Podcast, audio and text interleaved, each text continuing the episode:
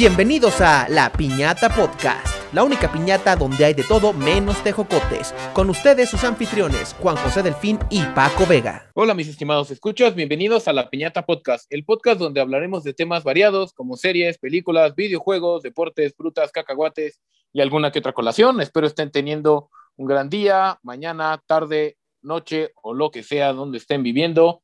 Estoy aquí con mi estimado compañero y amigo Paco Vega. ¿Cómo estás, Paco? ¿Qué onda, Juan? Bienvenido tú. Aquí sufriendo de calor, pero todo bien, todo a gusto, todo tranquilo, todo chévere, todo sensual. sí, es el clima que está loco y que tenemos un poco, un mucho de frío, pero de repente también tenemos mucho calor.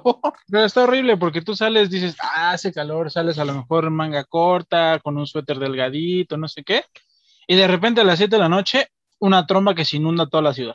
Sí, así es. Y luego, por ejemplo, a mí me pasa que en Infierno 4 todo el tiempo tengo frío, pero salgo tantito arriba y ahí hace un calor endemoniado que me tengo que quitar todas mis capas. Las cebollas tienen capas, los ogros tienen capas, las cebollas las tienen. ¿Entiendes? Ambos tenemos capas. Sí, no, o, llegas ya todo sudado a tu, a tu casa, ¿no? Así como, ah, no manches.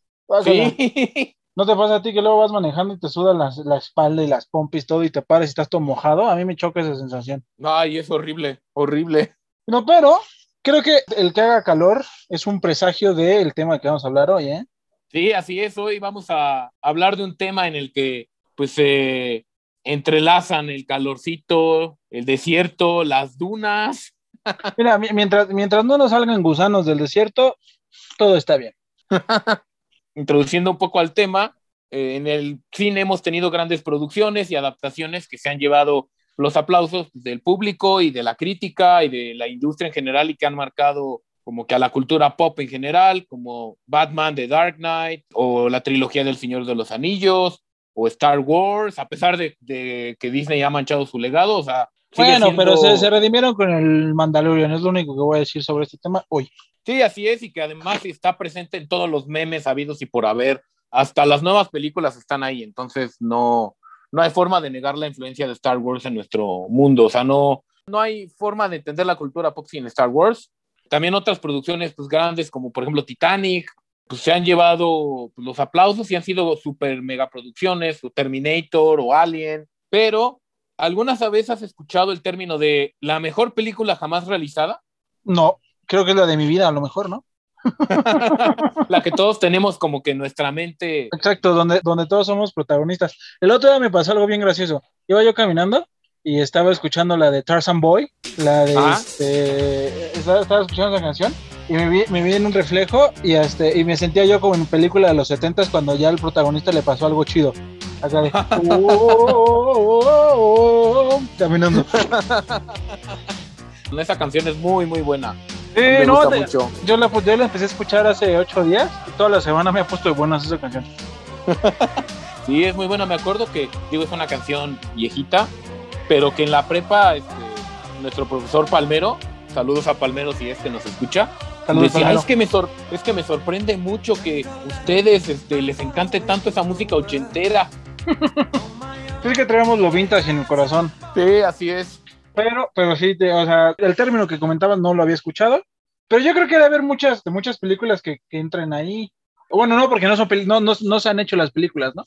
Entonces yo, creo que hay muchas, muchas obras o muchas guiones que han muerto, que a lo mejor, yo lo veo que a lo mejor es como, como un emprendimiento, ¿no? Una idea. O sea, que llega el, el, guionista con su guion, que pues a lo mejor puede ser muy buen material, pero se sale, se sale de los, de los paradigmas normales, de lo esperado por la, el público y a lo mejor los productores tienen ese miedo a arriesgarse a que sea, a que, pues, o sea, que puede ser un éxito o puede ser un tremendo fracaso y los puede hundir en la quiebra. Sí, seguro hay además decenas o centenas de archivos llenos de guiones no hechos. Por ejemplo, uno que me viene a la mente es el de Argo. Argo no la película de Ben Affleck, sino Argo, el guion al que se refiere Ben Affleck, que era una película que querían grabar en Medio Oriente y que al final de cuentas fue el pretexto para rescatar a los empleados de la Embajada de Estados Unidos en Irán en los años 70. Ese, ese como ese es un ejemplo de, de, todos los guiones que han de estar ahí enterradísimos. Y que a lo mejor ahí tenemos el próximo Señor de los Anillos o el próximo Star Wars, pero, pero nadie, nadie se ha atrevido a realizarlo. Sí, Y bueno, hoy vamos a hablar de uno de esos que tuvo una enorme influencia en el cine al final de cuentas. O sea, por eso tiene el término de la, de la mejor película jamás realizada. Estamos hablando de Dune, del cineasta chileno Alejandro Jodorowsky. ¿Tú habías Oye, escuchado pero- de, de esta Sí. película? Si, si había escuchado la película, la verdad es que escuché hasta este año que viene el, el remake, bueno, no sé si sea remake, si sea reboot, si sea, si sea nueva, nuevo intento de, no sé qué sea, ¿no? Pero el, ahorita el de, este, el de este niño que anda en todos lados, el Timothy Chalamamín, ¿no? El- ¿cómo se llama? Ah, ¿Cómo, sí, ese me cae, me cae muy mal. Timothy El- Chalamet. Ese vato. No, no digas eso porque a lo mejor muchas de nuestras escuchas se, se ofenden porque creo que es como, creo que es como, como el este, el Jason Momoa de nuestra época o el Henry Cavill de ahorita. Mientras, mientras ese vato no sea cae mal- 007, ya. Sí, La razón por la que me cae mal es muy tonta, es porque su personaje en Lady Bird lo detesto. Y la verdad, para mí Mm. quedó marcado con ese personaje. Por ejemplo, también es el personaje de. Ay, no me acuerdo de su nombre, el amigo de Joe en Mujercitas. Y ahí me cae Sergio, muy se, bien. Sergio se va a enojar contigo ahora. qué? Porque no te acuerdas del nombre. Ah, sí, es, es posible. ¿A poco también salen mujercitas en la nueva donde sale esta Piu? sí, eh, donde sale también este, Emma Watson. Él es el, el amigo de, de ellas, de las hermanas. Ah, se Ahí llama como que para mí se redime un Lori poco. Lawrence, su Lawrence. personaje. Sí, ahí se redime un poco a mis ojos, pero no, es este. Me cae muy mal ese actor por ese personaje que es detestable. Creo que hay muchas veces que pasa eso. No me acuerdo qué actor estaba.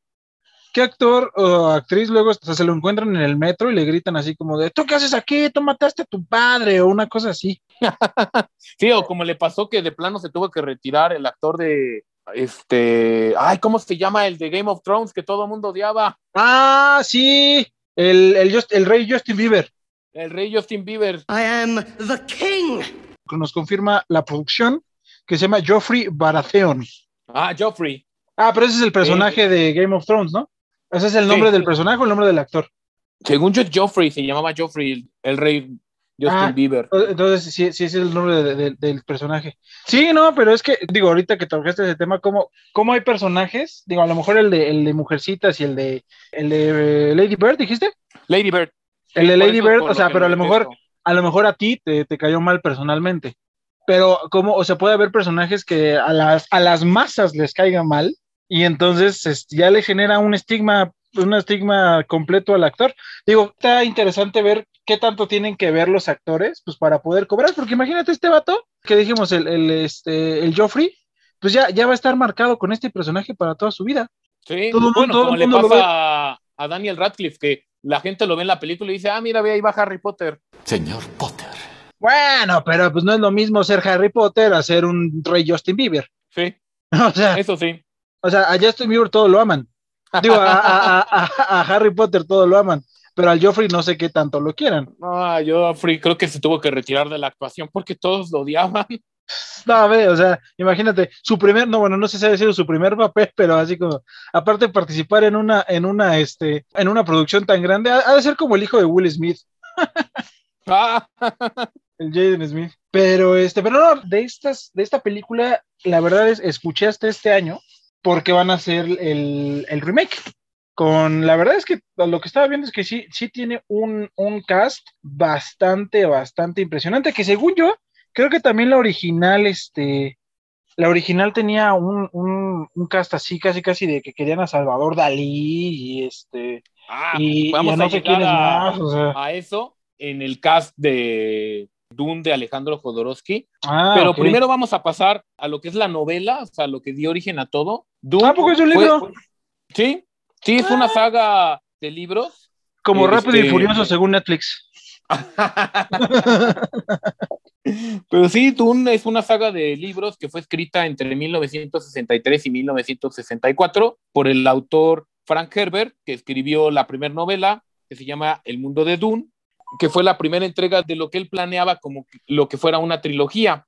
Eh, esta novela se publicó en, en capítulos en la revista de ciencia ficción Outstanding, y a pesar de que el autor era poco conocido, la novela tuvo un éxito impresionante y se llevó la primera edición del premio Nebula a la mejor novela de ciencia ficción. Y en 1966 se ganó el premio Hugo a la mejor novela de ciencia ficción o fantasía y a la fecha Dune es la novela de ciencia ficción más vendida de la, a la fecha, o sea, más que otros clásicos como La máquina del tiempo o La guerra de los mundos de George Herbert Wells, o sea, es Dune, o sea, Entonces- supera clásicos o sea, entonces- que todos conocemos. So- o sea, me vi ignorante al no saber qué era Dune. Es pregunta Mira. seria. Te diría que sí, pero yo tampoco sabía que era Dune hasta que vi el, el libro en Sanborns y lo compré.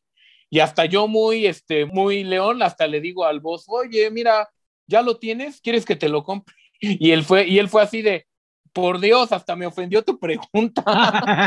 Así de, por Dios, es un libro que tiene más años que tú. o sea, casi, casi, o sea, tú viniste y yo ya vine y regresé tres veces. Exacto. como, como los profesores. ah, bueno, entonces no me ofendo de, de- de parecer ignorante. Te digo Sí, que en este podcast yo voy, yo voy a reducir, voy a sacar a flor de toda mi ignorancia, chavo. No, mira, este tema también a mí me tiene un poco. Este, Oye, pero sí está- sí está chistoso. ignorante.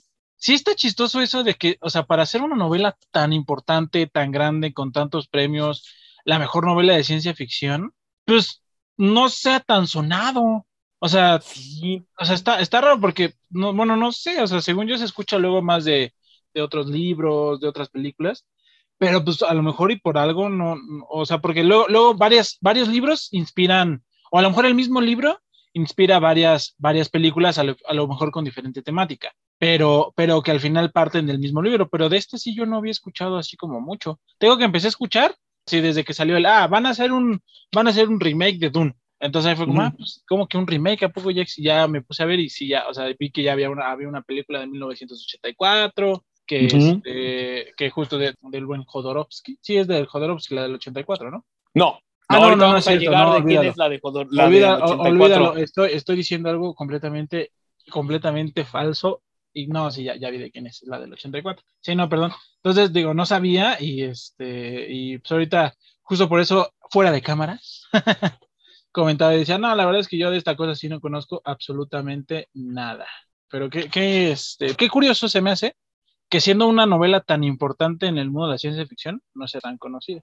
Sí, así es. Y además, no solo es una novela, sino que el autor continuó con la saga con El Mesías de Dune en 1969 y Los Hijos de Dune en 1976, lo que concluía la trilogía que él tenía planeada, pero le fue tan bien y el éxito fue tal que en 1981 publicó un cuarto libro llamado Dios Emperador de Dune, con el que él esperaba cerrar la saga, pero unos años después publicaría en 1984 Herejes de Dune y en 1985 Casa Capitular Dune, dejando un final completamente abierto a una nueva entrega. Y le pasó además a Frank Herbert lo mismo que le pasó a otro grande, a otro titán de la, de la literatura como fue a Tolkien, que su hijo continuó todavía su labor, pero más como precuelas. Él añadió dos trilogías que anteceden a los sucesos de la saga principal. Su hijo Brian Herbert, en asociación con el escritor de ciencia ficción, Kevin J. Anderson. O sea, esto no estamos hablando solo de un libro, sino de una saga bien montada, bien hecha y pues bastante prolífica. O sea, cinco libros escribió este señor. sí es bastantito, bastantita tinta la que se aventó este, este vato de Dune. Yo, yo la verdad es que te digo, ves, o sea, yo la verdad pensé que era un libro nada más, no toda una saga. Sí, o sea, yo, la verdad, sí. O sea, vi el libro y dije, ah, pues sí, es un libro gordo, pues ese debe ser todo y así, es, eso, eso es Dune, pero no, o sea, ya que me puse a investigar un poquito más, ¿no? es una saga de libros. No, y lo que también estoy viendo es que hay un chorro como de secueli, o sea, como que de, de películas de bajo presupuesto basadas e inspiradas por ese libro. El hijo de Dune, Dune la leyenda. O sea, hay un chorro, un chorro de cosas, de series, cosas así que están inspiradas por ese, por ese libro. Sí, y aquí, bueno, lo bueno, porque yo tampoco soy experto, no he leído los libros, ni he visto las películas viejitas de las que vamos a hablar un poquito más adelante, que tenemos a un experto, así que como en el precio de la historia, Llamaré a un amigo. vamos a traerles a nuestro experto, y co- o como él mismo se hace llamar, Spam de Dune. ¡Oh, caracoles! Tengo que traer un experto. No lo sé, Rick, parece falso. el famoso voz de tanto de 3G como de La Piñata, nuestro querido amigo Sergio.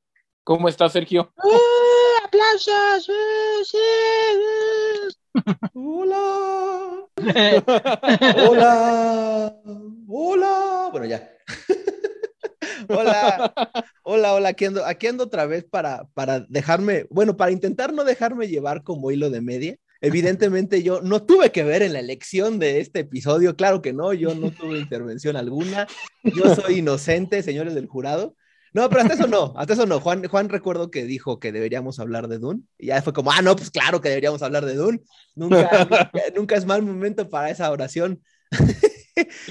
Aquí te faltó el, si esto es verdadero, estamos hablando de mucho dinero. ¿Cuánto valen estas cosas? Prometo, prometo que esto no va a ser un, un Transformers 2.0, no va a ser otro episodio de Beast Wars. Entonces, me, me voy a centrar en, en contar tantito la, la historia de, de, de Dune, al menos de la primera novela, y ya luego quizás dar explicaciones posteriores.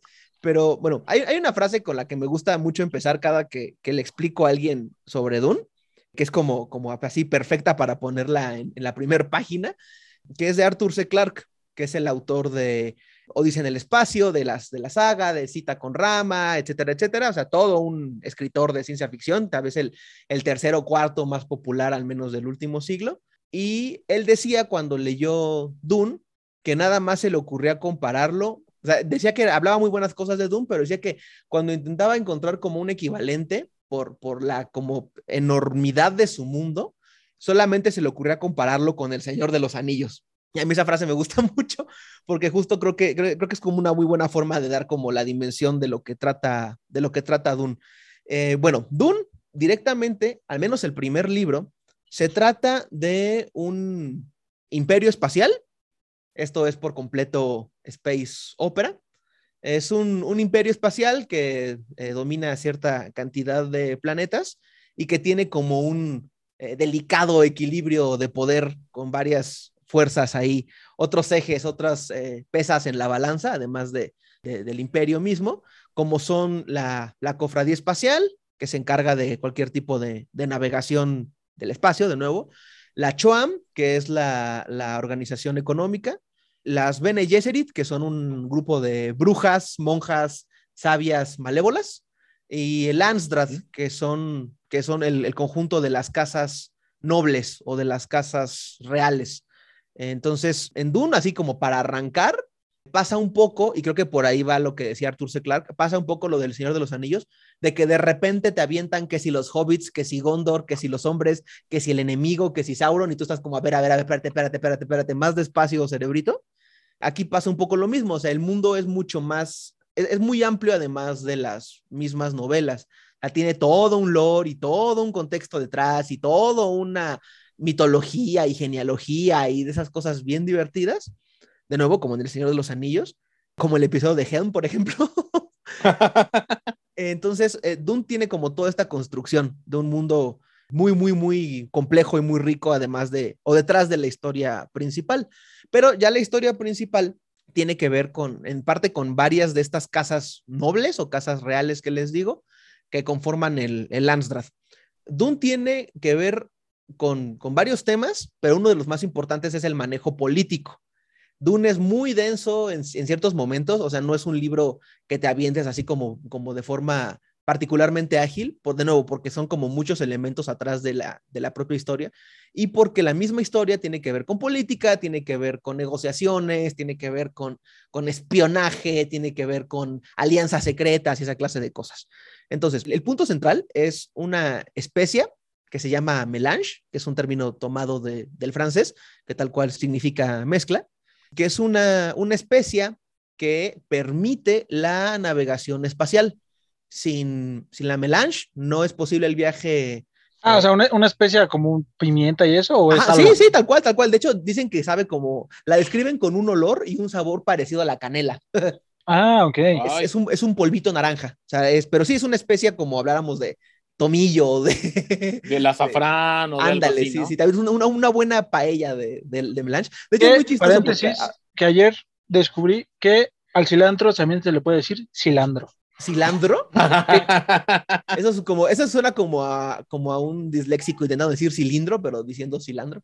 Pero no, no, no, no lo sabía. Pero ándale, Pero como- sí, se le puede decir cilantro. Pero mira, como, como un buenos, así como unos tacos al pastor con, con melange. Bueno, igual los tacos al pastor con canela no saben ricos, pero, pero recuerdo que mencionan en el libro que hay café de especia y cosas así. O sea, es un ingrediente, pero Ujú. tiene. Un arrocito, un arrocito con leche con melange. Ándale, sí, o así como dijo Juan de la Zafrán, así una paella naranjosa de melange. Pero aquí hay una cosa, que si te comes ese arroz con leche te vas a dar un viajezote, porque la melange tiene propiedades, le, le llaman algo así como prescienciales, más que presenciales, como presciencia, o sea, prácticamente que puedes ver el futuro. O sea, literal, Ah, literal son, eso sería un arroz con leche espacial. Es como si la venta, es como si ah, hicieras tu arrocito que con su sal, que con su ajito, su jitomate, sus chicharitos y la avientas así unas gototas de LSD nada más para darle sabor. Para que amarre, o sea, para que, para que amarre, para que, para que te la pases chido. Sí, sí, sí, para que sea un arroz que recuerdes, o al menos más o menos. Ya luego sea, suena- que los- lo- el plato te estaba hablando, cosas así. Suena a lo que fueron a buscar los Bills cuando vinieron a México a con esta, ¿cómo se llama? Bruja, ¿cómo se llamaba? Que se me olvidó su nombre. Eh, pues es como si te echaras así tu ensaladita con peyote, una, una cosa parecida. Que en lugar de champiñones les pusieras hongos alucinógenos. Ándale, ¿Cómo no? sí, sí, por completo, así, María Sabina, así, eh, sí, por Ajá, completo. María Sabina. Que, que justo también tiene que ver eso, o sea, al final el contexto de la novela es, es del 69, o sea, es a la mitad de, del movimiento hippie y, y la revolución sexual y las drogas y la psicodelia, o sea, es todo eso, toda esa influencia. Entonces, I'm the warlords. ah, sí, por completo, y Strawberry Fields Forever, justo hablando de los Beatles, y Strawberry Fields Forever y todo, todo, así, órale, así, ¡uh! amor y paz, amor y paz en, en la cofradía espacial. Entonces, esta droga lo que permite es como el equivalente a el salto al hiperespacio en Star Wars. O sea, sin la preparación que la droga te da o sin los efectos que la droga te produce, no puedes viajar correctamente. O sea, el piloto no puede hacer el salto de forma adecuada si no está bajo esos efectos, porque tiene que, que anticipar el movimiento de, de a dónde va a ir para poder viajar correctamente. Esa es como más o menos la explicación. O sea, la droga te da como, como un poquito de visión al futuro, así por, por una cantidad limitada de tiempo, y gracias a eso tú puedes viajar por el espacio sin matarte. Entonces, eh, pues básicamente, en cierta forma, es como si fuese la gasolina o el petróleo, o sea, sin eso no te mueves. Claro. Y, y eso involucra que sea el elemento más codiciado de toda la galaxia. Pero la bronca aquí es que la melange nada más se produce en un planeta, que es un, un lugar inhóspito, desértico y horrible, que se llama formalmente Arrakis, pero que todo el mundo le dice Dun, porque es un desierto gigante, una onda así como Tatooine, Ok. Así, así Mm, desierto, ok. desierto hasta donde alcanza la vista, hacia arena y arena al otro lado y más arena, no hay nada más. Entonces, todavía fuese un lugar como más o menos amigable, quizás la historia sería distinta, pero el punto es que, que esta especie tan importante nada más aparece en un lugar que, en cuya la misma naturaleza no te da la bienvenida. Entonces, es un lugar donde es muy complicado eh, minar la especia, es muy complicado siquiera vivir ahí. Eh, y bueno, eh, esa es como la, la, la base de la, de la historia. Ahora, Arrakis tiene como también una característica principal, es que de la poquísima fauna que vive ahí, la más importante son los gusanos de arena, que son gusanos, así como uno se encuentra así, gusanos así en el, en el lodo, en los días lluviosos o una cosa por el estilo, así atacando tu maceta. Ella viene de Alaska y es una lombriz toro. pero estamos hablando de gusanos de kilómetros y kilómetros de extensión y con una altura así de, o una circunferencia quizás. No sé cómo describirlo, es muy extraño escribir la altura de un gusano. Pues pongamos de unos, no sé, 50 metros o una cosa así.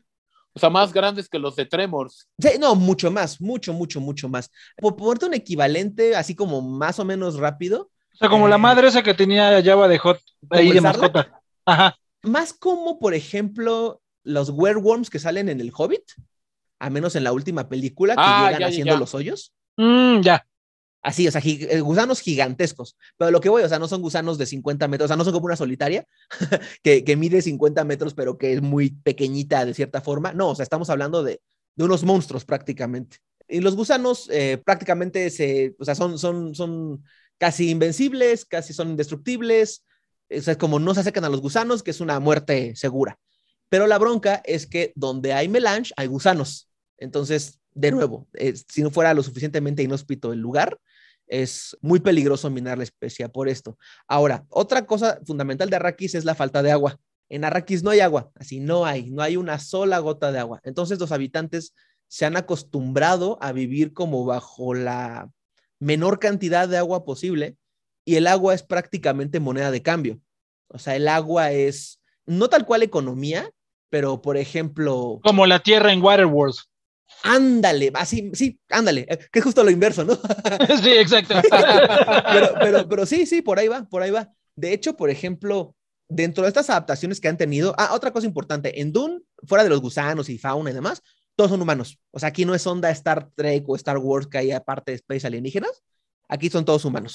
Eso se me, se me pasó a mencionarlo. Oye, y ahorita en el, digo, para nada más, a lo mejor. Sí, sí, sí, Pero ves que en el tráiler hay, hay vatos con cosas en la cara y no sé qué. O sea, son tatuajes, son marquitas, son cosas así. Ah, como el personaje, como el personaje de esta Rebecca Ferguson, que se llama Lady Jessica Atreides. Atreides, Atreides, que tiene como cosas en la cara, son tatuajes o cosas así. No, no es que, no es que tenga la cara deforme como otra especie.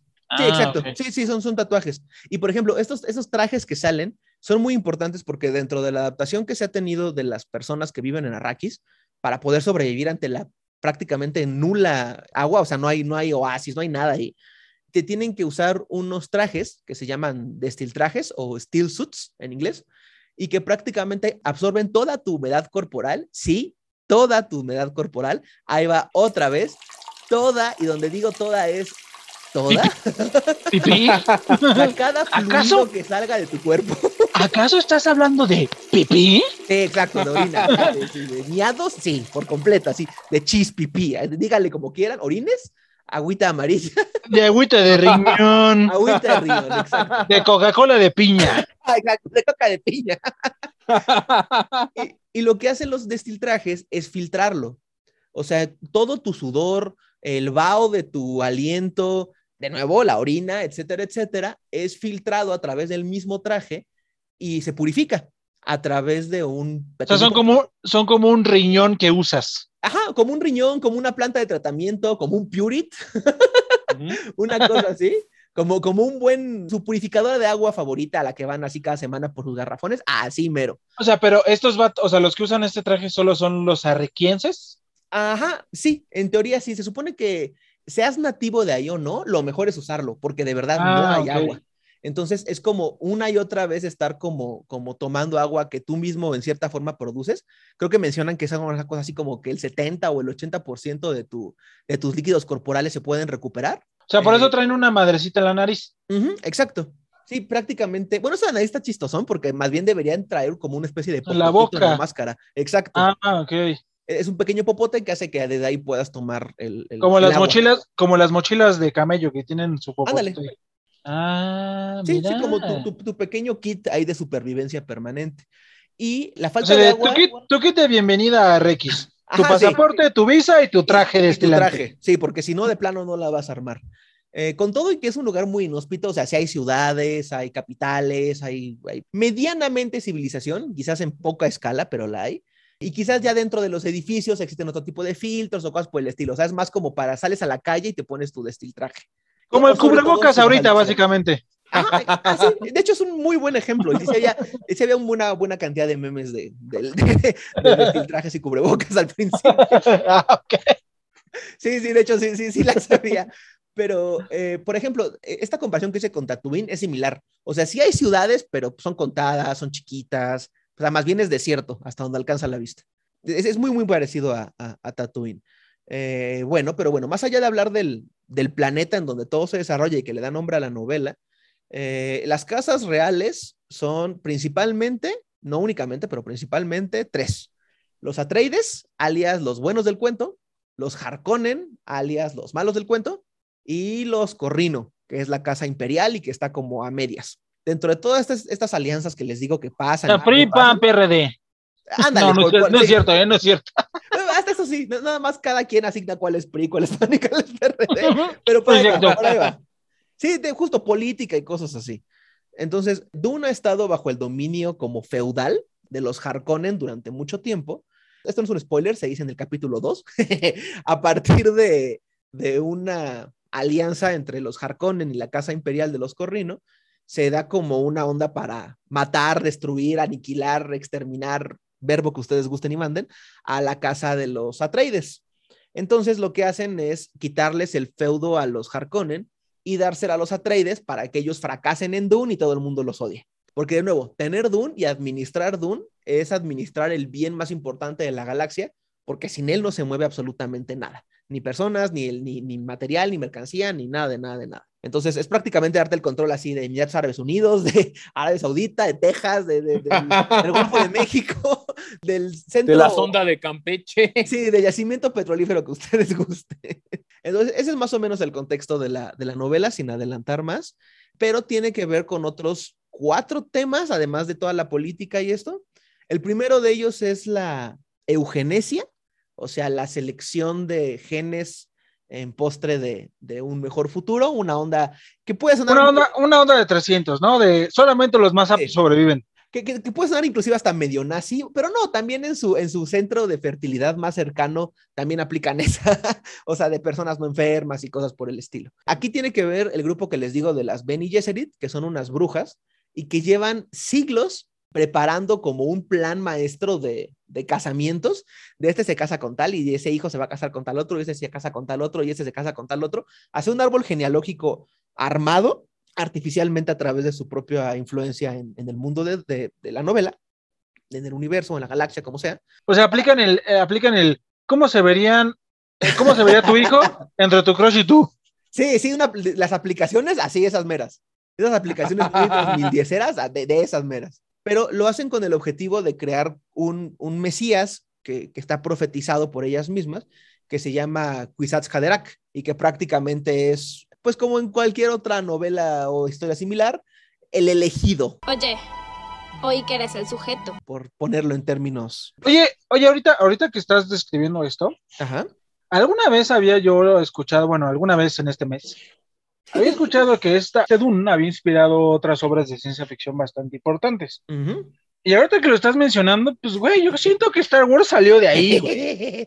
o sea, ahorita, que, ahorita que estás diciendo eso del único y, de, y de la guerra entre, entre clases, y el imperio. y, el imperio, y que, y que, es muy político, es como de, ¡ey! Eso me suena de algún lado. o sea, quítale la pipí filtrada y ponle sables, y ponle sables láser y eso es Star Wars. Sí, de hecho, Good. Por ahí va el asunto. También, también ahorita que estábamos hablando del, del, del este, el este Justin Bieber Rey. Ajá pues ahorita que también lo mencionas, me viene a la mente que los Lannister, que los no sé qué, que los, o sea... Ah, sí, yo, si te frente a mí te daría un abrazo gigante. Sí, yo, yo la verdad relacioné más que con El Señor de los Anillos, con Game of Thrones. Me ganaron, me ganaron. De hecho, ahorita al cerrar esta explicación, quería cerrar con esa frase, que justo yo creo que si Arthur C. Clarke viviera todavía, más que hablar del Señor de los Anillos por todo el lore, hablaría de Game of Thrones. O sea, hablaría de Game of Thrones. O sea, esto de, se me ocurre compararlo con El Señor de los Anillos, no, se me ocurre compararlo con Game of Thrones por completo. Y de hecho, es muy chistoso porque siento yo que es como la, la vuelta completa del círculo.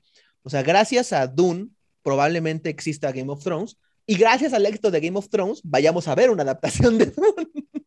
Sí. Es como el, como el círculo cerrándose. Pero sí, sí, tiene muchísima influencia. Y ahorita ya, ya Juan va a contar más de lo de Jodorowsky, que es justo de donde sale como todo lo demás más claro.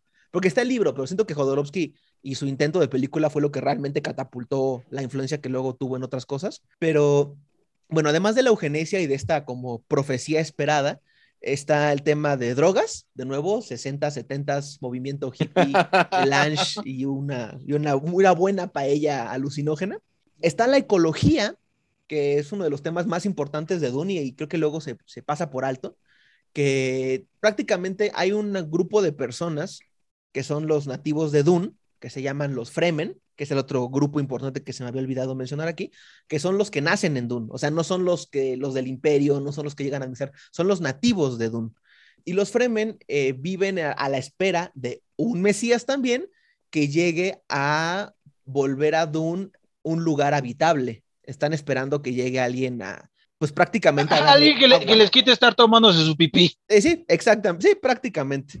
Entonces también el tema de la ecología, de, del ahorrar agua, del no desperdiciar, etcétera, etcétera. Bajita la mano es un tema importantísimo en Dune. Este Frank Herbert, el autor, trabajó, si no me equivoco, en Arizona, justo como en zonas donde ya el desierto y la erosión se habían comido la tierra por completo. Y él trabajó mucho tiempo en, en sitios así intentando recuperarlos. Entonces la experiencia de trabajo es, es evidente al momento de, de, de escribir Dune. Y justo tiene mucho que ver también con, con esto, de la falta de recursos, del aprovecharlo, porque se llega a unos extremos tremendos. Por ejemplo, ah, por ejemplo, una onda, ya sé con qué compararlo, con Mad Max Fury Road, Mm, es esta onda de los tipos pidiendo agua así en un cuenco, mm, así. O sea, ese es el nivel de falta de agua de Dune. Y ese es el nivel de importancia de agua de Dune. O sea, es, inclusive ahí puede haber otra, otra influencia medio velada de, de Dune después en, en la obra de Mad Max. Pero sí, o sea, por ejemplo, el agua que tú te lavas las manos y las gotas que se te caen al piso son recogidas por un empleado para no desperdiciar esas cuatro gotas que se cayeron. Ay, A ese nivel. O sea, al nivel de que se secan las, no sé, o sea, se seca un baño o una cosa por el estilo, una superficie con agua, y luego esa agua se exprime en un cuenco para usarla después. O sea, de verdad no hay una gota, no hay nada, no hay planta. No, pues con razón se toman nada. su pipí. Exacto. sí, uno no lo hace por, por como Por nunca por, por- más que como último recurso, ¿no? Como el sujeto este, Bear, ¿cómo? Bear Grylls, o no me acuerdo cómo se llamaba. El Ah, ah, pero eso es falso. Eso es falso. Sí, falsísimo. Sí, o sea, en una, en una escena sale así, sale orinando en un vaso, según esto, cortan, se lo cambian por jugo de piña Sí, y, re- y reanudan, o sea, sí, que salió ah, qué sabrosa mi pipí. Se ve así un hielito encima. Ah, Ajá. qué- Pero bueno, entonces además de la eugenesia, eh, las drogas, la ecología, pues el camino del héroe, que no ha hablado del protagonista, que es Paul Atreides, que es el hijo, el único hijo de eh, Leto Atreides y de Dama Jessica. Ah, que este son, que, bueno, Paul Atreides no es spoiler nada, es el Timothy Chalamet, Exactamente, el Oscar Timothy Isaac es su papá y Rebecca Ferguson es su mamá en la nueva película que va a salir. Exactamente. Él es el protagonista, el que está como viviendo todos estos cambios. Él es un, no se deja como muy clara su edad, pero se entiende que es un puberto, pues justo de la edad del actor, como, bueno, quizás un poco más joven. 18, 19, es una cosa así, quizás 20. Oye, pero, pero está bien, está bien chistoso porque en la película, en la, en la película del 84 era un vato que ya se veía, Sí, grandísimo. ya se veía, ya se veía en sus cuarentas. Sí, sí, sí, no, no tiene nada que ver. Es como, es como, es como los, los adolescentes en Netflix ahorita. sí. Así de, de este, sí, voy en la secundaria. Sí, con una barba, o sea, un todo mamado con una barba de leñador. Ya, Justo- hasta justo con, como- hasta con típicos- alopecia. Como los típicos actores de, de las películas gringas de secundaria, que son actores como de 28. Así, Ajá. así mero. Sí, o de las novelas 15 mexicanas. Ándale también. Sí, tengo 15 años. Ajá, sí, por completo. Sí, ya se, le- se le asoma la cana, así ya. Exacto. Es más, ya hasta, gallo. hasta las entradas ya se le ven. sí. Entonces, este sujeto es el que está viviendo como todo este asunto. Más que contar de él, porque eso sí sería como spoilear, pues él, él es la figura central de todo esto. Y él es el que junto con su familia se va... Voy a decir un spoiler, a- es el Anakin de Dune. no es cierto, el no sé. Anakin, es el Luke, es el Harry Potter, es el... el- Sí, Quizás, quizás no el Frodo, pero todos los demás.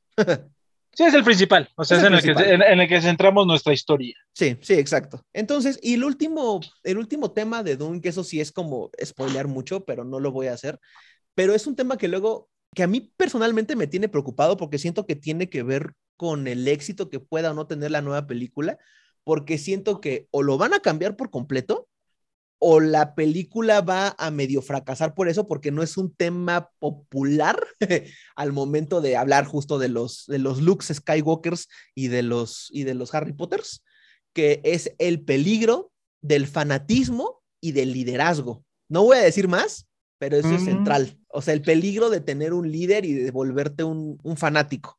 O En serio, sea, no un Jim Jones, un, este, un padre de sufrir, un Charles Manson, Sí, sí, sí, sí. Este, Palpatine. un Palpatine, cualquier, un, un, un, un- un- un- ah, presidente de México, no es cierto, nada, no. sí, es Bueno. un buen ejemplo. Aunque Pero, a Pedro no le guste un Elon Musk. Ah, de hecho, a Elon, a Musk le fascina Dune.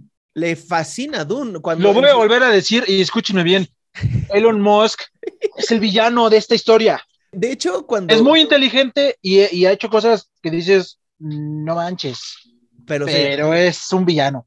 De hecho, cuando, cuando en esta onda de, de mandar misiones a Marte y demás, le preguntaron que, no sé qué clase de pregunta fue esa, pero le preguntaron como de, ¿y si usted va a gobernar Marte, cuál quiere que sea su nombre, su título? ¿Presidente de Marte? ¿Gobernador de Marte? Y él dijo, Dios emperador, Emperor o God Emperor. justo como, como Dios emperador de Dune. Dios emperador de Marte, eso, ese quiero que sea. Mm, órale, pues, lo que viene siendo la humildad. Sí.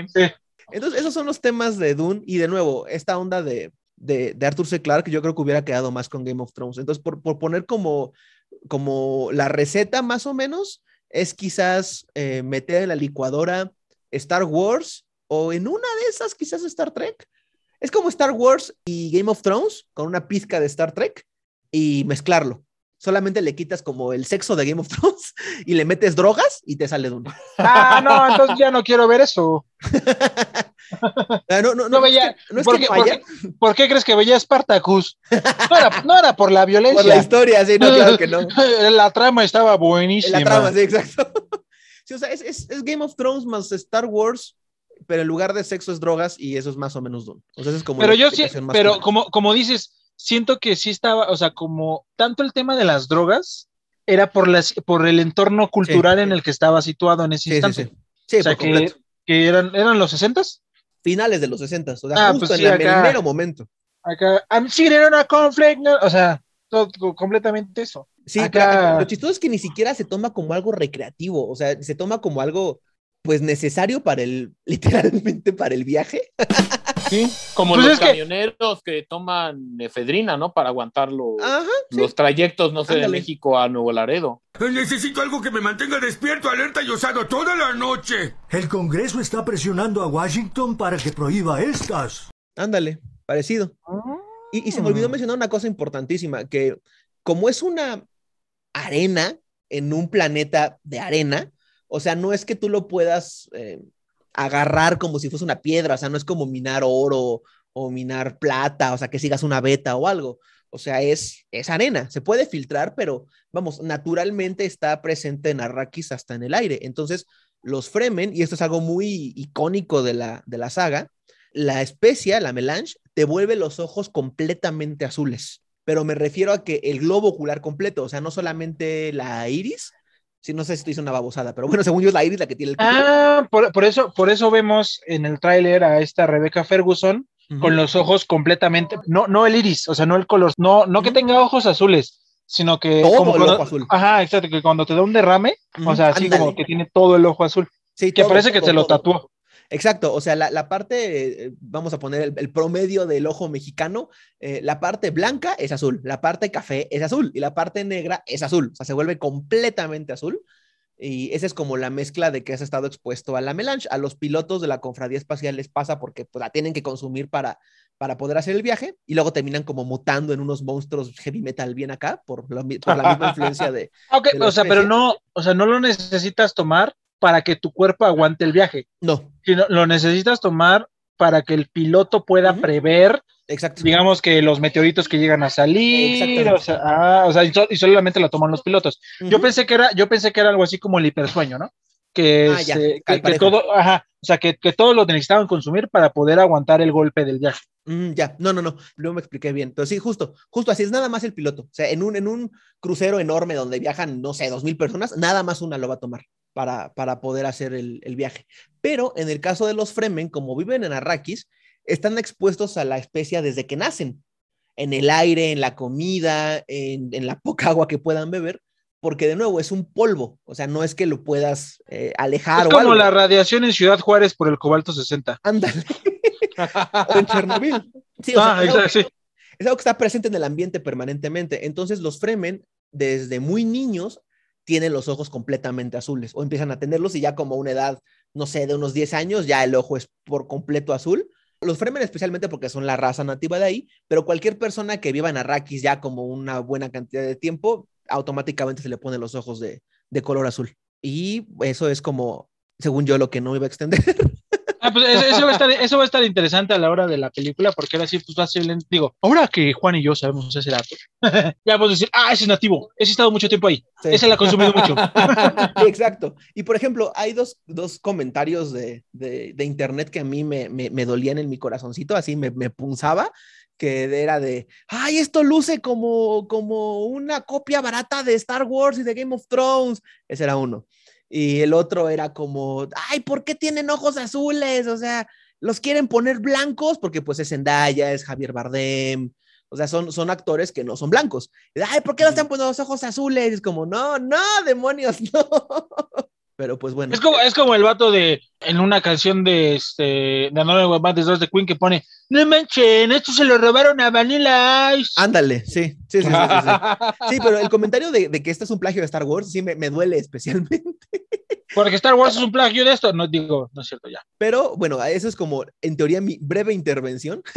Ahorita para que Juan le siga contando de, de tal cual, pues qué pasó con Jodorowsky y de cómo toda esta onda super droga, heavy metal bien acá, se intentó adaptar en una época que todavía era super droga y heavy metal y bien acá. Entonces, de- desapareceré de la tienda de empeños en este momento con voz de Don Oh, Gabriel. caracoles, estamos hablando de mucho dinero. Esto es genuino. que tengan, ¿cómo se despedían? Algo así como que tengan mucha suerte, así, le, en este momento estrecho la mano de los dos y así salgo de la tienda para dejarlos Sí. negociar. Que tengan mucha suerte. Nos vemos cuando necesiten de nuevo una ayuda con Dune. Intentaré mi salida chistosa otra vez, así, adiós. Gracias, amigo, lo agradezco. Gracias, Rick. Pásalo bien, amigo. Tú también. Pero bueno, muchas gracias, Sergio, por esta explicación sobre el mundo de Dune, que es bastante interesante y que creo que nos abre mucho la- los ojos. Y ya saben, si quieren que Sergio se desaparezca en sus casas, digan tres veces frente a su espejo, Dune es un plagio de Star Wars, Dune es un plagio de Star Wars, Dune es un plagio de Star Wars, y se va a aparecer en su baño.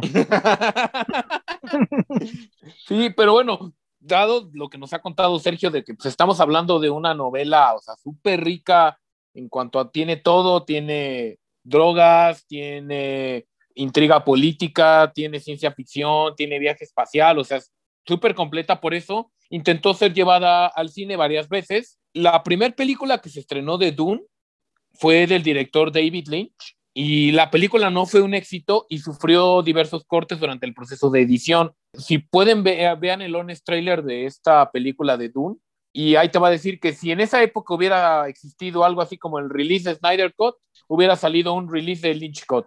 O sea, es una película al que le cortaron acá horrible la tijera porque por lo mismo, o sea, el libro que yo lo vi, o sea, es un libro gigante y es muy rico, o sea, tiene, aquí Sergio lo que nos contó es un breve resumen de... Es básicamente el inicio, seguramente, de la película. Digo, del, del Sí. libro. O sea, como, como lo, que, lo que te puede contar alguien para inspirarte a leer Dune. Sí, así es, o sea, es lo que viene en la contraportada de, ah, sí, esto es Dune, o sea, imagínense adaptar eso en una película de dos horas. Sí, que no es como El Hobbit, que es un libro de 200 páginas y son tres películas de tres horas. Sí, así es. Es lo sea- contrario. Ah, que ahorita complementando tu comentario de los honest trailers, si quieren ver la película, nada más para que no la estén buscando y, así les ahorro el tiempo, está en Amazon Prime y está incluida con tu suscripción. Entonces ahí por si la quieren ver, ahí está. Y además, en 2000 se realizó una, y como comentabas Paco, se realizó una miniserie para la televisión inspirada en la primera novela llamada Dune, y posteriormente surgió otra miniserie con los sucesos de los siguientes dos libros titulada Los hijos de Dune. Yo ahí es cuando, cuando Sergio, por ejemplo, hablaba de Dune, dije, ah, pues sí, es una miniserie ahí de Sci-Fi Channel.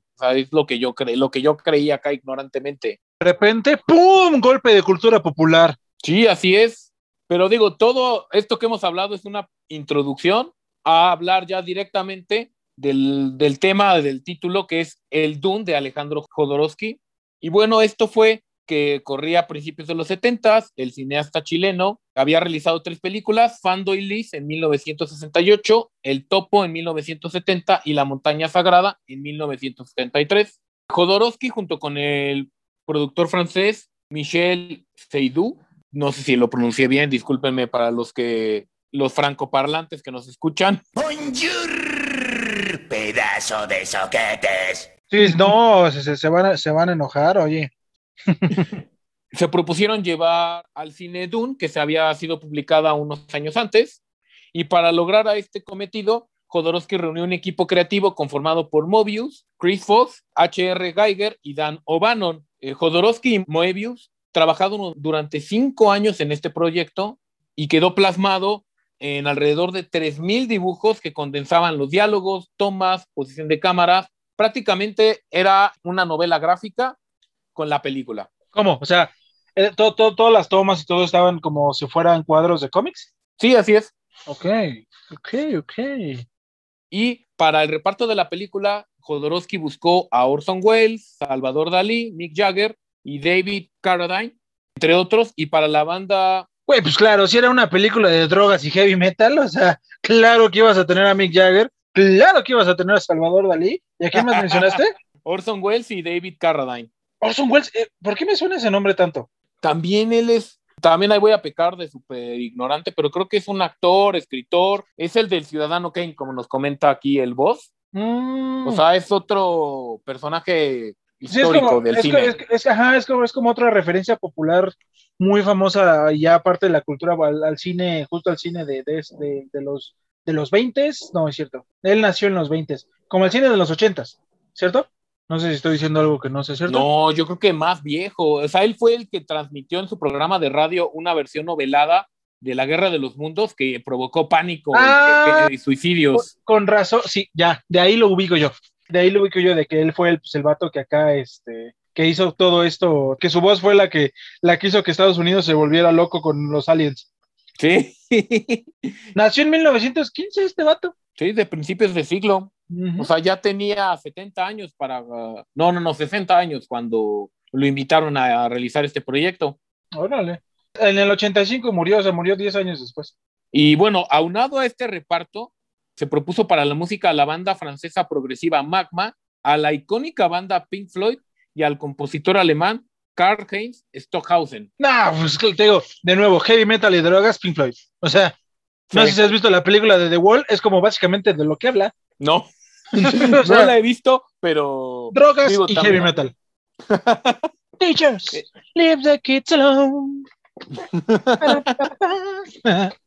Y bueno, este proyecto estaba planeado a costar alrededor de 15 millones de dólares, de los cuales Jodorowsky gastó 2 millones en preproducción y el guion original resultaría en una película de 14 horas. Jodorowsky incluso se tomó algunas libertades wow, wow, wow. creativas. 14 horas. 14 horas. O sea, el Señor de los Anillos se queda pendejo al lado de este, de este proyecto. Sí, porque el Señor de los Anillos, las versiones extendidas son 10 horas, pero Sí, o son, sea, na- na- tres, son películas, no, no una.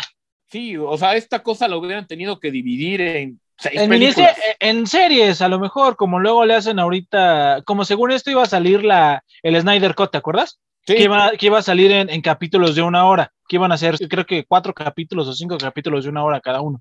Incluso, Sí. incluso, no sé si ya viste el Snyder Cut, sí está dividido como en episodios. No, O sea, como- no lo he visto. Pero como por que ejemplo, tiene cada principio. miniseries de, de HBO, como esta de El Visitante, O Westworld o cosas así. o ujú, Westworld, o el mismo este, Dark Materials, bueno, el mismo Game Game of Thrones. Ah, exacto, justo es lo que te iba a decir, o Game of Thrones. Si ves Game of Thrones, digo, la verdad, yo vi los últimos tres capítulos nada más, la neta. ¿Para qué, para qué me hago, para qué me hago el interesante y el culto? Nel. Vi los últimos tres capítulos de Game of Thrones. Pero pues sí, o sea, sí al final no son autoconclusivos y sí tienes que ver el anterior para entender al que sigue. Entonces yo creo que pudo, o sea, yo creo que pudo haber sido un, este, una muy buena miniserie. Como eso. ¿Te acuerdas que eso también, eso también es una miniserie? Ah, sí, la, la película original, ¿no? Ajá, la película original de eso pues es una miniserie y salió en la tele primero y ya después Sí, lo pusieron en un DVD de dos lados, que fue el primer DVD de dos lados que vi, me asombró. Pero regresemos al tema. Pero entonces Sí. 14 horas de película. No, pues sí necesitabas, 14 horas. necesitabas drogas para aguantar ese pedo, güey. Necesitabas que este, consumir la melange. Exacto, para poder darte ese viaje, porque no, es 14 horas, o sea, no, no, no. Voy al cine y regreso mañana. Voy a pedir el día. ¿Por qué estás enfermo? ¿Te vas a Acapulco? No, voy a No. ver Dune. Voy al cine a ver Dune. Y bueno, como ya comenté, Jodorowsky se tomó algunas este, libertades creativas, pero al contrario de a lo mejor otros cineastas como este, ¿Nolan? ay, ¿cómo se llama? No, no, no, no, Nolan, este pendejo, ah, Kubrick, Mm. este, él sí tuvo una relación amistosa con, con el autor, con, con Herbert. Sin embargo, el tema fue que le faltaron, de entrada le faltaron 5 millones de dólares adicionales para concluir el proyecto y adicional las casas productoras, los estudios de cine, pues no querían arriesgarse con una película que el cineasta no quería recortar las 12 horas. O sea, podemos se decir, David se Lynch sí se arriesgó y sí este, tomó y dejó que le tijeretaran su película y Jodorowsky dijo, Nel, si no la van a poner de 14 horas, no la hago. Pues no. Ya. Pues no van a ceder, no, pues no se hace, ¿cómo ves? Sí, así es. Y digo, también, por ejemplo, leí que incluso Salvador Dalí aceptó trabajar en este proyecto, que él quería ser el, el actor mejor pagado de la historia. Le consiguieron un salario de 100 de 100 mil dólares por minuto, pero obviamente Jodorowsky redujo su participación a creo que tres o cuatro minutos. Sí, pues sí, güey. A ver, a ver, ¿cuánto, cuánto dijiste? 100 mil dólares por minuto. A ver, 14 por 60 son 860 minutos, ¿no? Digamos que ese vato hubiera sido el principal, que hubiera salido los 840 minutos. ¿Cuánto, cuánto dijiste que cobraba por 100 mil dólares? 100 mil dólares. Eso por 100 mil. Serían 84 millones de dólares, güey. Sí, no, o sea, 84 millones de dólares. nah. No, solo cierto. un vato. Ah, no, sí, 84 millones. Solo, solo uno. O sea, solo uno. Cuando la película costó 15 millones, se hubieran necesitado 100 millones de dólares, nada más. Si la película hubiera sido Salvador Dalí solo. O sea, sin actores, sin producción, sin escenario. O sea, una, o sea, Salvador Dalí sentado grabando, ahí se grabándolo, hubieran necesitado 100 millones de dólares. No, pues con razón, con razón no la, no la sacaron. No, era algo. Pero digo, ya lo había conseguido convencer Jodorowsky. Y digo, lo que me comentaba también el boss es que él se hizo pues, un libro, un compendio de todos estos bosquejos, de todos estos dibujos, y Jodorowsky los envió a los estudios. Y aquí es donde viene lo que comentaba Sergio. En base a eso, digo, obviamente no un plagio, pero sí en base a elementos que tenían, surgieron otras obras, como por ejemplo ya vimos Star Wars, que tiene muchos elementos, y esto también acercó a gente, artistas, como el mismo Moebius, como H.R. Geiger, a trabajar en el cine, a que la gente del cine los buscara, y posteriormente eh, Giger y O'Bannon trabajaron ellos juntos y fueron el corazón de la franquicia de Alien. Giger como el autor de la criatura y O'Bannon como el guionista de Alien. O sea, de entrada le debemos directamente la franquicia de Alien gracias a Dune de Alejandro Jodorowsky. Sopas.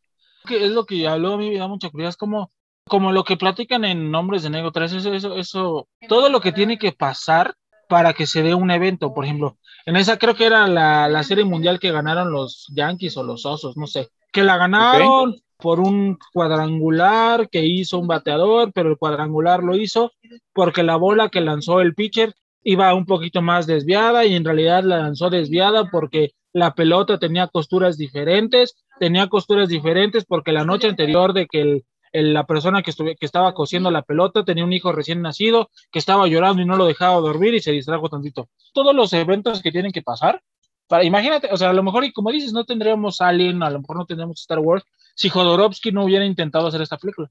Sí, así es. Y creo que es un. Por eso yo creo que es un merecido título, el de la mejor película jamás hecha. Y bueno, el final de esta historia es que pues, los derechos de la película finalmente vencieron y fueron comprados por el productor italiano Dino De Laurentiis, que su sobrino es el dueño del Napoli, donde juega nuestro querido Chucky Lozano. Y eventualmente De Laurentiis este, fue el que liberó la película de Dune de David Lynch. Y entonces ahí la máquina hace monopolios Disney y los compró, ¿o no? no, no sé. No, no sé, no sé quién, qué estudio es el que traiga a Dune. Creo que Warner. Sí, porque ahorita es la, la que va a ser la de 2021 es justo Legendary Pictures. Entonces sí es, es buena. Ah, perfecto. No, ay, qué bueno que no es el monstruo, porque no, seguramente no creo que el monstruo vaya a querer tener cosas de drogas en sus películas. No, pero pues tiene Fox, güey. Básicamente todos los esteroides de los deportes. No es cierto, no sé nada de deportes. Pero sí, lo, lo bueno es que ya, ya con saber de qué, de qué productora es, sabemos en qué, en qué servicio de streaming va a salir. Que según yo va a ser en HBO, seguramente. Sí, sí, yo recuerdo que ahora con la pandemia se había anunciado que Dune iba a salir simultáneo en HBO y en el cine, pero Esta digo, eso película- fue hace un año. Esta película también se retrasó bastante. Como Sí, Venom, sea, como Venom, como este 007, Black Widow. Black Widow, la poderosísima Rápido y Furioso 9. Pero bueno, nada más para que dé sus comentarios finales sobre este, esta película, porque Dune de Alejandro Jodorowsky es una película, es un documental en el que sí entrevistan al cineasta chileno sobre esto. Que- La que verdad, ahorita soy comentando- no lo vi. Comentando lo que decías de este David Lynch antes de que regrese experto en Dune. Este David Lynch se arrepiente un chorro de haber hecho la película de Dune. ¿En serio? Sí, o sea, él ya dejó clarísimo que no va a volver a ver, o sea, ni siquiera a volver a hacer, o sea, que él no va a ver su adaptación de Dunch porque considera que el filme, estoy citando, ¿eh? es una gran tristeza y que es el único fallo en su carrera. Ay, Exacto. Y en, lo- en los años siguientes iban a hacer, iban a hacer justo eso, el, el Lynch, el Lynch version, pero el vato dijo que en él, que él no quería hacer una edición especial del DVD. ¿Cómo ves? sí. Por ejemplo, dicen que la película de The Dark Knight Rises también, o sea, son como cinco horas de película y que le propusieron a Nolan, oye, saca el Nolan pero Nolan dijo, no, Dije, sí, sí, no voy a porque es un, es un insulto, una es una grosería, ajá. a los que pagaron a ir al cine a verla. Ujú, exacto. No, ¿y tú sabías que David Lynch rechazó dirigir Star Wars El regreso del Jedi para ir a dirigir Dune? Ah, no, eso no sabía. Ujú. Yo creo que le ha de doler más ese rechazo que el que su película sea mala. Ah, no sé, es que como digo, yo creo que dentro de la industria del cine se ha de saber que Dune inspiró está algo a George Lucas para Star Wars. O sea, entonces, no sé, Bueno, o sea, no, entonces, quién sabe. no sé está- qué está- le está- dolerá más, si haber rechazado Star Wars o haber hecho una Si algún día- tan mala de Dune. Si algún día alguien que nos esté escuchando y que tenga acceso a David Lynch y le pregunta, por favor, ¿de qué se arrepiente más? ¿De haber dirigido Dune, no haber dirigido El regreso del Jedi? Por favor, avísenos. Sí. Pero bueno, vamos a traer otra vez a nuestro invitado especial, el famosísimo spam de Dune. Sergio, o sea, para que nos ayudes con tus comentarios finales y sobre todo tú que viste el documental de Alejandro Jodorowsky. Sí, porque casi no hablé.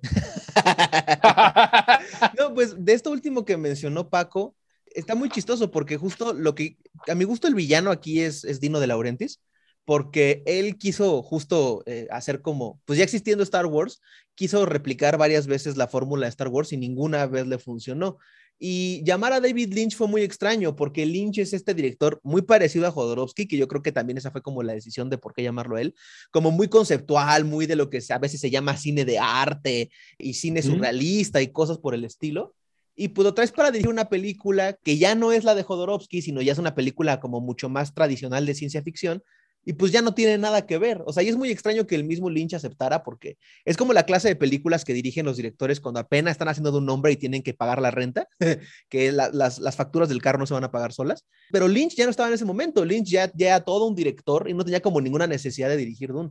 Y justo en esta onda de la reedición, que creo, creo que para Blu-ray, pidió que retiraran su nombre. O sea, al momento de, Ay, hay un nombre que no recuerdo cuál es, pero hay un nombre que se usa en Hollywood cuando un director quiere retirar su crédito, que es algo así como Juanito Pérez o una cosa así, y ponen ese nombre, o sea, para que sepan que el director quiso quitar su crédito, o sea, no, no quieren tener nada que ver con Dune. Y, y está muy extraña también Dune por lo mismo, o sea, justo por eso es muy extraño porque la película de Lynch se recuerda para mucha gente, o sea, para los que no saben qué es un libro y demás, para muchísima gente Dune es la película de Lynch, no hay más ni hay menos. O sea, no hay Jodorowsky, no hay libros. El no nombre, el nombre es Alan Smith. Alan Smith, sí, exacto. Ah, o Alan Smithy. pues, No sé cómo- sí, con doble E. No, no sé cómo se pronuncia, si es Alan Smith o Alan Smithy. Es O con sea, doble E. es con ¿no? doble, ajá, es con doble E al final. Pero sí, o sea, es el, es el crédito que ponen en vez del de Lynch. Pero para mucha gente la película de Lynch es la, pues es todo lo que existe de Dune. Entonces es muy extraño porque esta película de, de Denis Villeneuve tiene como un montón de cosas en contra. Tiene en contra que se le Pues toda la historia, Sí, o sea, toda la historia, toda la historia. adaptar. Es muy Ajá. complicado adaptar. Pero lo que estoy viendo es que pues este vato ha hecho, ha hecho películas, Sí. según yo, como difíciles. Sí, o, O sea, sea- es, él, o sea, la neta es que él es el elegido, o sea, no- tenía que ser él. Si no era él, quizás, no sé, o sea, en un, en un Ahorita universo de- paralelo en el que Peter Jackson no leyó Señor de los Anillos y leyó Dune, o alguien así, o sea, pero sí, Sí, o sea, él es un buen elegido, la neta. Porque él ha hecho buenas cosas. Ahorita, la, la verdad, ahorita lo googleé. Y pues él dirigió La Llegada, él dirigió la de Sicario Tierra de Nadie, la primera. Sí, sí, sí, sí. La primera es muy buena, la dos ya no tanto. Pero la primera es muy, muy buena. Justo, justo. O sea, la, este, la llegada también es buenísima. También dirigió Blade Runner 2049. Digo, que esa película podrías, o sea, podrías decir que es mala, podrías decir que es buena, pero yo siento que para los, los fans de Blade Runner es buena.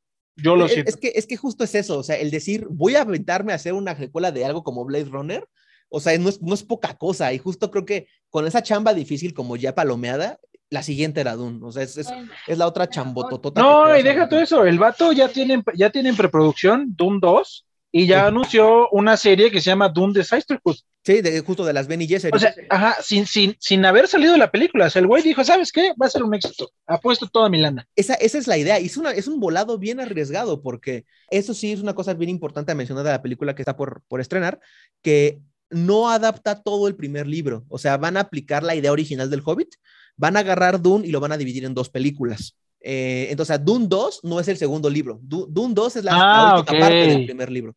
Pero eso a mí como, como lector del libro me preocupa porque el libro no tiene una división. O sea, no, no, hay, un, no hay un final muy, muy marcado. Sí, como... Exacto, a la Ah, mitad. ok. O sea, si lo quieres O sea, no, no, es, no, es, no es a lo mejor como, lo de- como el de Harry Potter. Exacto, que sí lo puedes dividir más o menos bien. Ok, ok. O Como sea, de lo que pasó antes del pleito y lo que pasó ya después del pleito. Sí, o sea, aquí si le quieres meter como guillotina, es o en la cuarta parte o en las tres cuartas partes. Entonces, me preocupa mucho pensar en, en, en qué tanto va a abarcar y si la secuela va a ser, o sea, o hay de dos, o esta primera parte no cuenta casi nada y se lo van a dejar toda la secuela, o esto cuenta casi todo y la secuela es el puro final. O sea, entonces, esa combinación también está peligrosa. Entonces, Pues así, así ha habido, así ha habido muchas películas. ¿sabes? Sí. Ahorita, ahorita no tengo, o sea, hay una, en- o sea, una que, que, que vi hace unos tiempos, que la primera es como toda, el- como toda la introducción, toda la premisa. Te presentan personajes, te dicen quién es quién, te- o sea, todo eso. Y la segunda parte, pues ya es el, el pleito, el pleito rico, el pleito. Sí, la o sea, carnita. ajá, pero no, oye, es que ahorita se me fue. He visto varias películas así. Hace poco salió una de parte 1 y parte 2, pero no. Ah, bueno, pues como la casa de papel, básicamente. O sea. Ándale, sí, sí, sí, sí.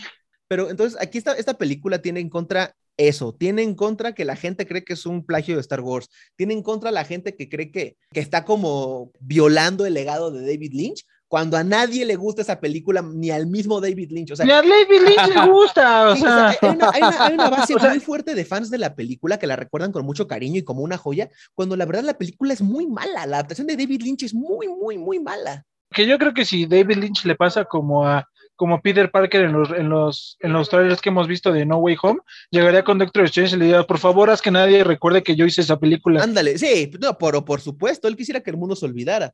Inclusive el mismo Jodorowsky cuenta al final del documental cómo su hijo, que iba a ser el protagonista de Dune, ya que se estrenó la de David Lynch, lo arrastró, o sea, su hijo iba a ser por la Traides, dijo, ya se estrenó la película y la vamos a ir a ver, papá. Y le como, no, no quiero, o sea, no me, no me hagas ir a ver eso, iba a ser mi película. I say I will not go to see that because I will die.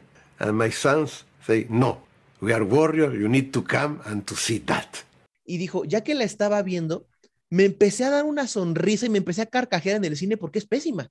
I became happy because the picture was awful. It's a failure. It's a human reaction, no? It's not, it's not beautiful, but I have that reaction. Entonces, mi, mi legado de la película no hecha no está mancillado porque mandaron al demonio mi idea, hicieron la propia de ellos, la de David, la de David Lynch y la de Dino de Laurentiis. Y la de Jodorowsky, que era como un mito que dices, ¿qué hubiera sido esa película? Imagínate. Exactamente. Y tienen a tres, a, pregunta, tre- a tres pelados a las, a- en un domingo de octubre hablando de su película. Exacto. Es, la, es la- es la gran pregunta de qué hubiera pasado y da como ese estatus. A lo mejor hubiese sido una porquería y la cosa más horrible en la historia del cine, pero como no pasó, Pero no queda como ese estatus de, de- Pero de nunca lo sabemos, ajá, exacto. Exacto. Entonces queda, queda como en ese, y aparte ya de leyenda. Sí, O sea, ya, sí, no, por ya, no tanto de mito, porque ya es una leyenda, porque sabemos que existió la intención, pero nunca vamos a ver esa película. Es como la película que se va a estrenar en 2100 o una cosa así. Ándale, ándale. Y por ejemplo, en este librito que, que él juntó para ir a, a- con los estudios de uno en uno a venderle, a venderle la idea para que le financiaran el resto de la producción, él cuenta cómo los estudios le decían, esto es la mejo- lo mejor que he visto en mi vida, pero no lo vamos a hacer. Ah, Como todos los estudios le dijeron, esto es maravilloso, pero no lo vamos a hacer, es, es muy larga, es muy arriesgada, como Dalí, quieres que se haga una jirafa en llamas, o sea, no, no va a pasar. No, no, no, y, y es neta, ¿eh? no es un chiste, eso, eso pidió Dalí y dijo, dijo Jodorowsky, va. E- Entonces, este, queda como estatus de mito, pero este librito que se, que, que se, que se le repartió a los estudios para convencerlos, se dieron cuenta de que tenían un compendio de preproducción que usaron para un montón de películas.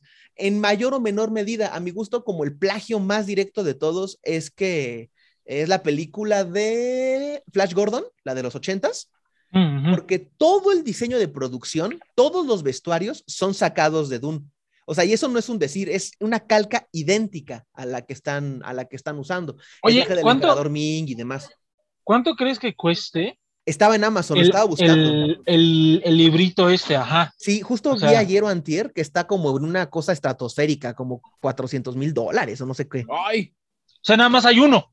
Eh, No, pero por lo menos a algún loco se le ocurrió ponerlo en venta. Pero no, o sea, hay, hay varios, pero está como en las bóvedas así de los estudios, porque, por ejemplo, eh, como una de las primeras escenas y que inclusive se puede ver en los trailers de, de la película que está por salir, que es el protagonista Paul Atreides entrenando, eh, dicen, esa es prácticamente la misma escena del entrenamiento de Luke en el alcohol milenario con la bolita esta que le arrojaba láseres. Ujú. Eso está como, eh, está medio jalada de los pelos, pero hay muchas películas que sí tienen como la influencia directa. Y lo, como ya decía Juan José hace rato, gente como Moebius, gente como Geiger, gente como Dan O'Bannon, nunca habían participado en cine y esa fue su entrada. Bueno, Dan O'Bannon había hecho una película muy chiquita que se llama Dark Star, pero, pero fue como la entrada enorme. Y, y lo de Alien es la, la referencia inmediata, porque Geiger, Geiger era un pintor, Geiger era un artista visual, nada más, no tenía nada que ver en el cine. Y a partir de eso, eh, dijeron, oye, mira esto, no, pues llámalo. Y entonces el- el- el- la, la gente de Hollywood empezó a usar el grupo de Jodorowsky para un montón de cosas. Y por ejemplo, esto, esto de Pink Floyd, Denis Villeneuve, de nuevo, dentro de todo lo que tiene que combatir, que entre ellos también está la gente de, no, es que si no Ah, es que justo, justo era lo que, lo, nada. lo que iba a comentar ahorita, que también, o sea, tiene muchas cosas en contra, pero también tiene cosas a favor, como es. Nolan. Digo, Nolan, este Han- Hans Zimmer. Sí, exacto. Y por ejemplo, en el tráiler, en el primero que salió, se usó la última canción del Dark Side of the Moon de Pink Floyd en una versión, en un cover que hizo Hans Zimmer junto con un grupo para musicalizar el tráiler. Entonces está el pequeño guiño de, mira, Doom con música de Pink Floyd. Ahí está. O sea, no se va a usar como dentro de la película, pero mira, en el tráiler pusimos música de Pink Floyd. Entonces ahí está como, como, como quitarse el sombrero, ¿no? Como el pequeño guiño de, mire, Como el, mire, como el Jodorowsky, aquí Toma está. Jodorowsky, ajá, exacto. Y por ejemplo, eh, nada más como ya comentario de cierre para terminar como mi, mi, sermón justo dominical del día, mi, mi onda esta de testigo de Jehová que me pasa con Doom, que me pasa con Transformers, que me pasa con muchos otros temas. Si no me quieren creer a mí, si no le quieren creer a Arthur C. Clarke, si no le quieren creer a, a- al Sanborns de Juan José, si no le quieren creer a, a todos estos, incluyéndome, Villeneuve cuando terminó la edición, cuando terminó la película, así, cuando dijo, ya está, está el principio al fin, listo, ya está la película de Doom, la que está por estrenarse terminada, de repente le asaltó una duda y dijo, híjole, a lo mejor pude haber hecho esto o esto no. Bueno, ¿a quién le pregunto? Ah, ya sé. Oye, Guillermo del Toro, ¿quieres venir a ver mi película? Uy. Guillermo del Toro es la única persona, bueno, ahorita ya no, porque ya están estrenados, en Estados Sí. Unidos ya se estrenó, etcétera, pero... Y, y ya, hay varias, ya, ya varias personas vieron la premier. Exacto, pero en un punto, hace unos meses, Guillermo del Toro era el único ser vivo que había visto Doom completa y dijo que es una Aparte del, aparte del, del El director, claro, y dijo que es una maravilla, dijo que le encantó. Entonces, si no Sí, me no, a mí, y yo- a Guillermo del Toro. Y yo, todo, bueno, los, los varios, varios, este, ah, pues, llamémosle influencers, ¿no? no para- a, a falta de una mejor palabra, de influencers este, de cine que sigo, dicen que, que Dune, la verdad, o sea, que es una cosa impresionante que jamás habían visto tal cantidad de acción en una película, o sea. Y No, pero yo, aparte, el- pero, el- pero ahorita, ahorita, ahorita que lo que con lo que nos cuentas tú de que la primera parte es como más la es- digo, o sea, ay, no, o sea, no lo sé, o sea, Sí, o sea, sí, sí tiene este, este factor de duda, no es como, por ejemplo, decir Harry Potter o el Señor de los Anillos de, ah, van a adaptarlos, ah, va a ser un éxito seguro. No, aquí ya está como medio, o sea, es una historia muy de los setentas, o sea, está complicado, no está tan sencillo el camino, pero con que cierren al menos la secuela para cerrar el primer libro, con eso es más que suficiente. Pero, por ejemplo, aquí también ya como último comentario, y también como un, un creo que un buen intento, no sé si sea como inspiración directa, pero pues es muy complicado no poner el paralelismo de que algo de lo impresionante de la película de Jodorowsky era, era el reparto con Dalí, con Orson Welles, con David Carradine. Con... Ah, no, la, la de este, la de este Belbebifo, no sé cómo. Bellevue o ¿cómo, ¿cómo se pronuncia? Ah, yo no sé, yo le digo Villanueva para. Villa, ah, Villa- ajá, Villanueva. Igual, perdón a los francófonos, no, no, disculpen. Oye, está, está, está poderoso. Tiene Sí. a Timothy Chalamet, a Rebecca Ferguson, Zendaya, Oscar Isaac, Jason Momoa, Stellan Skarsgård, Stephen McKinley Henderson, Josh Brolin, Javier Bardem. ¿Quién más conocido? Ah, Dave tiene a David, Bautista. Dave Bautista, a Charlotte Rampling, que yo la ubico por una serie que se llama Dexter, a David, David Dastmalchian. Ese vato no es tan conocido, pero es bien conocido, es Polka Dot Man. Sí, exacto. Y ese Polka Dot Man también sale en El Caballero de la Noche. Y también sale en, también sale en Ant-Man, o sea, salen varias Sí. películas. Sí, sí, o sea, es- a, mí, a mí me da mucho gusto cuando un, un actor que primero sale de un personaje completamente secundario y desconocido va escalando chido. Me gusta eso. Sí, ti- tiene, tiene un señor repartazo. o sea, entonces, de nuevo, creo que fue también como vamos a aventar así toda la carne al asador y pues a ver, a ver qué tal le sale. Ya, ya está por, al momento que sube el podcast, ya está por, por estrenarse la película la semana entrante. También es como para calentar un poquito el, el, el, el ánimo ahorita. Sí, la, la fecha de estrena oficial, El- según el- esto, es 18 de diciembre. Ah, no, esa No, era la de- fecha original, La del año Ah, pasado, ok. ¿no? Ok, ok. sí, la del año pasado. Y ahorita es 19 o 20 de octubre. Ah, ¿Eso de que son jueves en la noche? ah, ok. Esta semana, esta semana, pues. No manches, no manches. Sí, ya, ya, ya estamos a, a nada. Sí, porque, porque es 21 de, 21 de octubre, es jueves. Sí, sí, ah, pues, e- ese día. 21 de la Ah, noche. no, o- 22 de octubre, ¿no?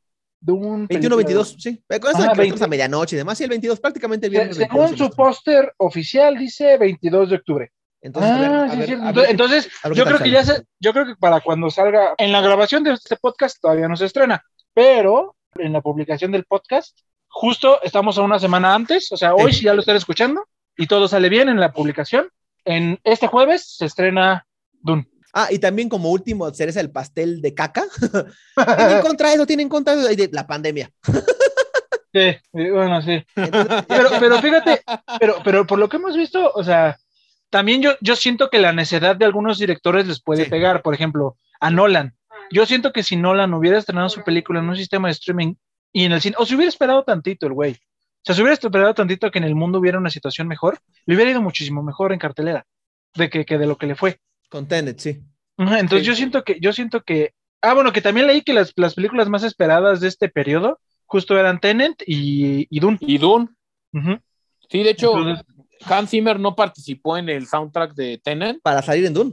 para salir en Dune. O sea, de ese tamaño estamos hablando, o sea, rechazar, decirle a, a, no A tu compa Nolan. a tu Ajá. compa por hacer Dune, o sea, te habla de la magnitud del proyecto. Sí, o sea, es, es, es Danny Elfman diciéndole que no a Tim Burton, es John Williams diciéndole que no a Spielberg o a George Lucas, o sea, por Dios.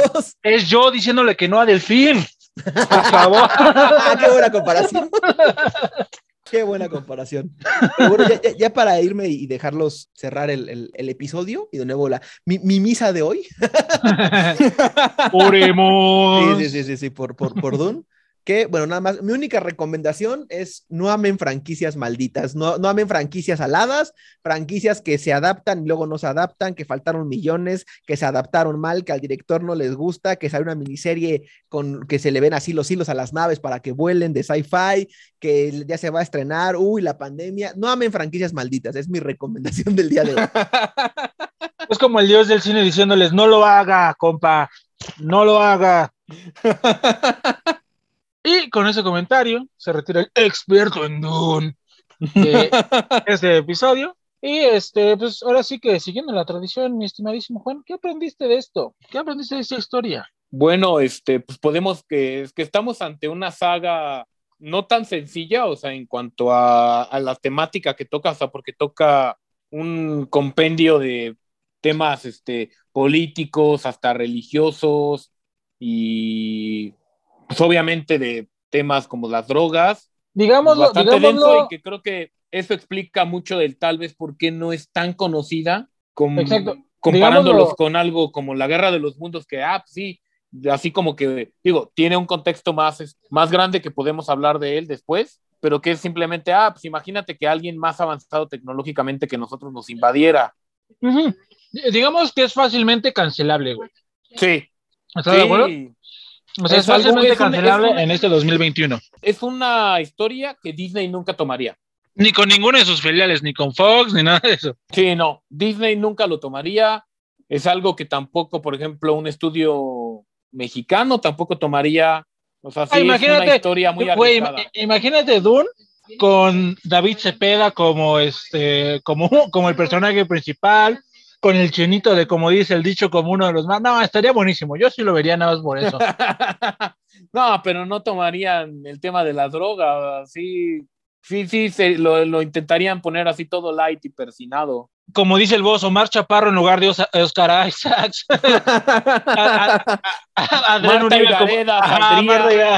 Mira, si sale Marta Higareda, la verdad sí la vería, siendo sinceros, la verdad. Y Regina Blandón también seguro Ah, saldría. también, o si sale Esmeralda Pimentel también, mira, la verdad, no tengo tema. pero, este, pero sí, o sea, entonces yo también lo que creo es que esta, como decía hace ratito el buen Sergio, esta película tiene, tiene mucho, o sea, tiene mucha gente que complacer sin intención de complacerla, no sé si me explico, o sea, no siento que estén haciendo esta película para complacer a los fans de los libros, a los fans de años. Siento que están haciendo esta película pues para, para revivir esta franquicia, pero sí ya, ya hay una historia detrás muy grande que eh, puede ser muy fácil que la amen o que la odien. No, no, yo siento que no va a haber, no va a haber gris aquí. O va a ser blanco o negro. O va a ser los fans la aman o los fans la odian. Sí. O sea, hablando específicamente de, justo del fandom de Dune. O sea, porque a lo mejor personas como yo que no, pues que se enteraron de Dune hasta este año, cosas así, la vamos a ver como una película, como una película de acción, de ciencia ficción extra, ¿no? O sea, una película de acción solita. O sea, no sin necesidad de, de ser parte de esta franquicia, de todo eso. Entonces, puede ser que nos guste, pero yo siento que los fans o la van a amar o la van a odiar. Sí, sí, y también este, yo le, la, mi recomendación es denle, pues denle su oportunidad, o sea, no se vayan de que, ah, como por ejemplo, yo le voy a dar su oportunidad aunque salga Timothy Chalamet de protagonista, así que denle su oportunidad, o sea, la verdad es una jugada muy arriesgada para Villeneuve, para la industria, entonces pues, denle su oportunidad, véanla, véanla con un ojo crítico y disfrútenla. Lo que sí siento es que esto le va a dar un muy buen nombre a Villanueva, como dice Sergio. O sea, o lo hace, o lo pone como el director cabrón que hizo una buena película de Dune, o lo pone como otro director más que intentó revivir Dune, así como este, este David Lynch. Sí, así es. Y también lo que yo aprendí es, pues, que métete drogas para que tengas un buen viaje. Acá, si quieres viajar chido, métete drogas, no hay pedo. Si quieres tener los ojos azules, no te operes, no te tatúes, métete drogas. No, no es cierto, no se metan drogas. Recuerden, bueno, tantito, nada más, pero no tanto. Controlado. Menos saben a canela. Exacto, menos se van a canela. Nunca fumen canela, es feo, horrible y duele. No es cierto. No hagas caso, no es cierto. Sí, pero bueno, este, pues, como saben, somos La Piñata, el único podcast donde tendremos drogas, este, casas intergalácticas, pero no tejocotes. Hablaremos de política, escuchar. pero no de tejocotes. Así es, de temas escabrosos, pero no de tejocotes. Nos pueden encontrar en todas las plataformas a las que Anchor sube este podcast, en Google Podcast, Apple Podcast, Spotify. Eh, también estamos en YouTube, en Instagram, en Facebook. Ahí nos pueden encontrar. Subimos episodios todos los domingos en las plataformas de audio y todos Y de los- video los miércoles. Así es. Recuerden que también todo el diseño visual del podcast fue hecho por Ana Fuentes. También ella está trabajando ahorita en una página de crítica cinematográfica, así que va a ser de las primeras que va a ver Dune. Esperen su reseña pronto. Sí, ahí, va- ahí vayan a leerla. Sergio, por favor, no la tortures, no la molestes, déjala en paz. Ve la película cuando salga en el cine, por favor. Hay que ser empáticos con Ana, por favor. Sí, por favor, no, no la critiques ni nada. Acuérdate, Este, no Sergio, que. Que insistir después del primer no es acoso. Sí, no le insistas que te pase la reseña para que tú la revises antes. Pues entonces, esperemos que vos escuchas, que tengan muy buen día, tarde, noche, mañana, semana, mes, año, lo que gusten. Recuerden que el jabón tiene instrucciones y nos vemos. Bye. Bye. Ah, bueno, y antes de que nos vayamos, recuerden seguir a nuestros podcast hermanos, 3G Podcast, donde los gordos gruñones nos comentan sobre cosas que les ¿Qué emputan. ta- ya, ya, ya se quejarán o dirán que tan buena está Dune, seguramente. Sí, sí, seguro va a haber un capítulo de, Dune de los gordos gruñones. También recuerden escuchar Subsonic, donde tenemos crítica musical. Si quieren expandirse en cuanto al gusto, a su gusto musical, escúchenlos. Y la referencia de la experiencia, donde referencian cosas de nuestra vida con alguna película, canción o serie. Recuerden que para escuchar mejor estos podcasts pueden escucharlo con drogas. No es cierto, ya me voy. Ya me voy a callar. adiós, buenas noches, buenos días, adiós. Bye. Bye.